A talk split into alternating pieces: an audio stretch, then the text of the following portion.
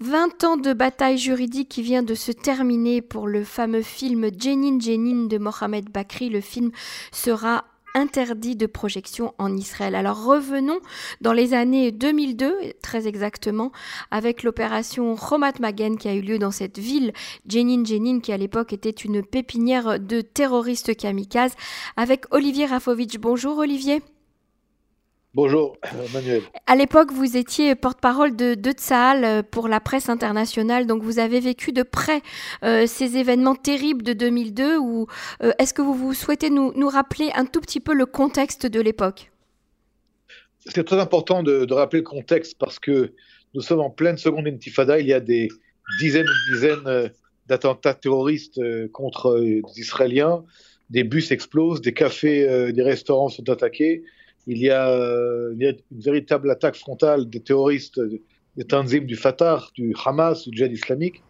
Et le pire arrive le soir de Pessah à l'hôtel Park à Natania, où 31 personnes vont succomber au terrorisme islamique intégriste du Hamas quand deux terroristes pénètrent à l'intérieur de l'hôtel et se font exploser.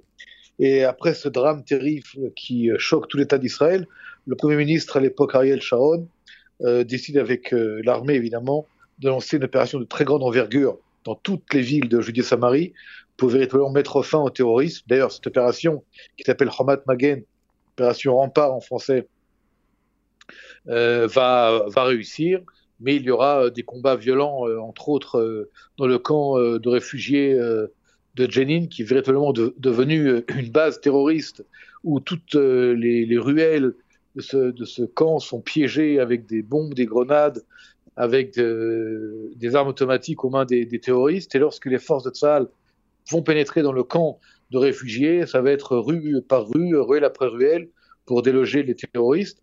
Il y aura du côté israélien dans ces combats très compliqués, très durs et très violents, malheureusement, euh, plus de, de, 20 victimes, je crois 23 soldats sont tombés dans ces, dans ces combats-là. Du côté palestinien, il y aura 50 une cinquantaine, euh, Mhm. une cinquantaine de victimes. À l'époque, si vous voulez, les Palestiniens, et entre autres Seb Arikat, euh, qui était un, un proche de Arafat, va déclarer qu'il y a des milliers de morts Mhm. euh, palestiniens dans le camp. Mhm. À l'époque, Tzal avait déclaré que l'opération devait être une opération euh, en ce qu'on appelle en, en Face Agour, c'est-à-dire en, en, terrain fermé à la presse pour éviter qu'il y ait euh, des problématiques, des problèmes avec euh, la sauvegarde journalistes, ce qui a en fait euh, créé des rumeurs et des fake news de l'époque. Et tout d'un coup, si vous voulez, se met en place un nuage de rumeurs, un nuage de fake news qui frappe Israël et Tsahal.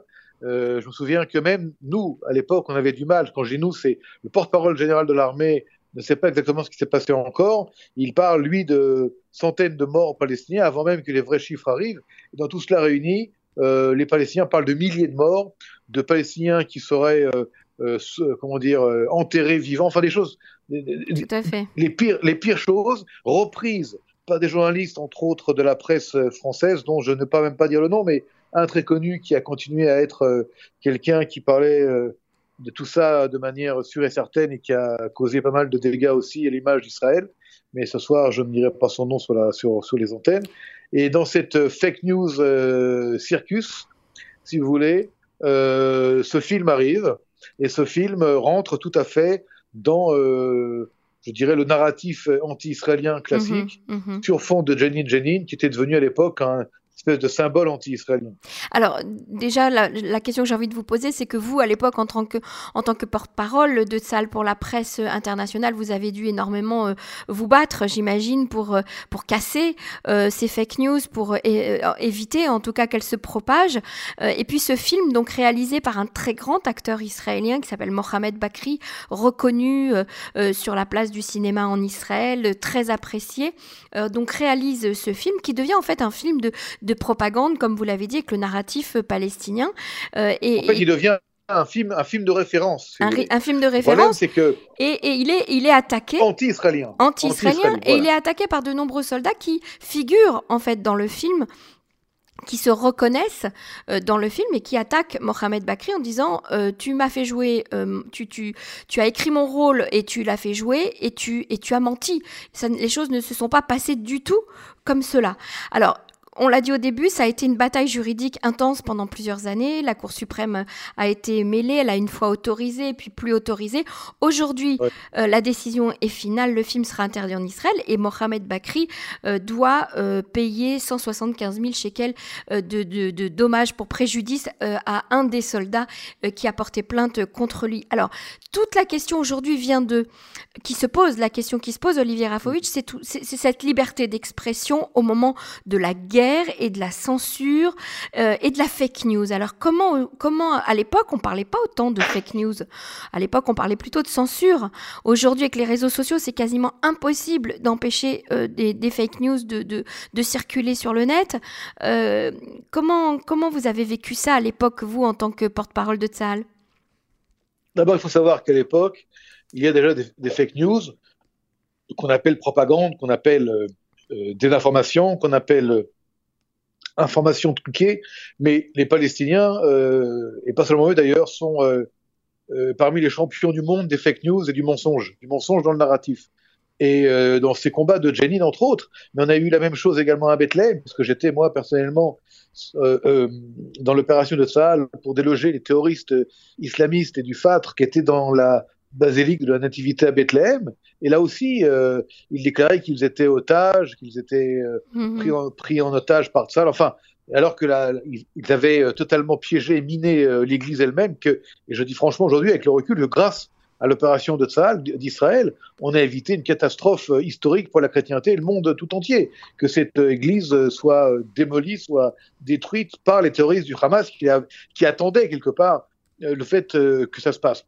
Le problème qu'on a eu dans cette opération de Jenin, c'est que, au niveau, si je vous donne un exemple, on n'a pas été suffisamment rapide pour euh, euh, donner l'information euh, en temps et en heure à la presse qui attendait, et les Palestiniens ont menti, et le mensonge a, pris le pas sur, sur la vérité. Alors, la grande question qui se pose, Emmanuel, vous êtes une journaliste depuis très longtemps déjà sur les ondes israéliennes. Vous savez, quand un journaliste pose une question aux autorités, si on va trop vite, parfois, on, risque de ne pas donner toute l'information. Mhm. Et si on va pas assez vite, il se peut que quelqu'un d'autre la donne à votre place.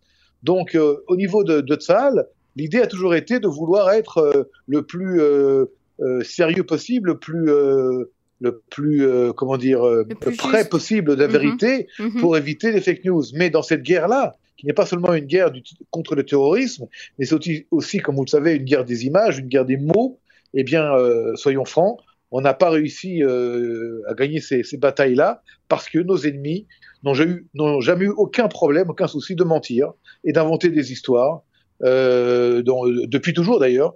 Et on l'a vu également avec les, les, la guerre euh, antiterroriste contre l'État islamique ou contre les milices euh, islamistes dans le monde entier. Euh, les terroristes mentent, ils n'ont aucun problème à, à, mentir, alors que du côté israélien, on est on doit être officiel. Donc vous vous, vous réjouissez aujourd'hui donc de cette décision euh, concernant ce film de, Mohamed Bakri, ah, euh, Jenny Jenny. Ah, alors, je vais vous dire. D'abord, je n'ai pas vu le film et je compte pas le voir. Euh, je me réjouis pas non plus. Je ne peux pas me réjouir parce que le problème qu'on va avoir maintenant, c'est que même si, et là je le dis bien et, certainement, si le droit est avec nous et, je dirais le, la justice est avec nous, mhm. Le problème, c'est que ce film va certainement être diffusé maintenant en tant que film interdit en Israël, donc va euh, intéresser encore des publics euh, anti-israéliens et va euh, éveiller encore plus d'intérêt parce que on en parle. Ça aurait été, à mon avis, mieux de, de plus en parler 20 ans après ouais. et de passer à autre chose. Mm-hmm. Mais encore une fois, la justice a donc tranché. Le fait qu'il soit interdit en Israël n'est pas du tout le, le problème. Le problème, c'est qu'il va être, encore une fois, je vous le dis, présenter et bah, montrer à l'étranger. Surtout parce qu'il est, interdit. Surtout parce qu'il est interdit. Oui, voilà. Donc ça, c'est une, autre mhm. question. Mhm. Euh, je pense que le mieux aurait été de, euh, enfin, c'est compliqué maintenant avec le recul, mais de montrer euh, un autre film, la version israélienne des fêtes. Mais je crois que à l'époque où nous parlons aujourd'hui, les gens sont plus entre guillemets inquiets du coronavirus et d'autres problématiques que de Jenin Jenin d'il y a 20 ans les choses ont quand même évolué, mhm. mais il y a encore malheureusement euh, ce sentiment anti-israélien et, cette formidable machine de guerre du, ça. Ça de propagande euh, anti-israélienne. c'est ça. Certainement. Tout à fait. Certainement. Merci beaucoup Olivier Rafovitch pour votre témoignage. À, bientôt. Je voudrais juste ajouter un mot, si vous permettez. Allez-y, je vous en prie. Certains que ce film va continuer à faire parler de lui. Et il y a, euh, euh, en Europe surtout, mais un peu partout dans le monde, il y a euh, une fascination à la critique d'Israël.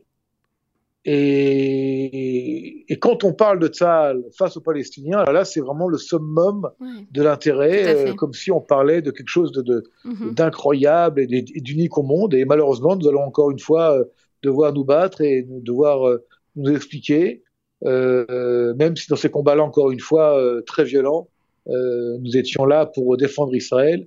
Et je rappelle encore une fois que la raison de cette opération a été le massacre à l'hôtel Park euh, de Natania, 31 victimes. Et là, Mohamed Bakri aurait peut-être dû faire aussi un film, mais je pas, mais c'est pas ce c'est pas ça qui l'a intéressé. Mhm. Merci beaucoup, Olivier Rafovitch, euh, pour votre témoignage. À bientôt. Merci.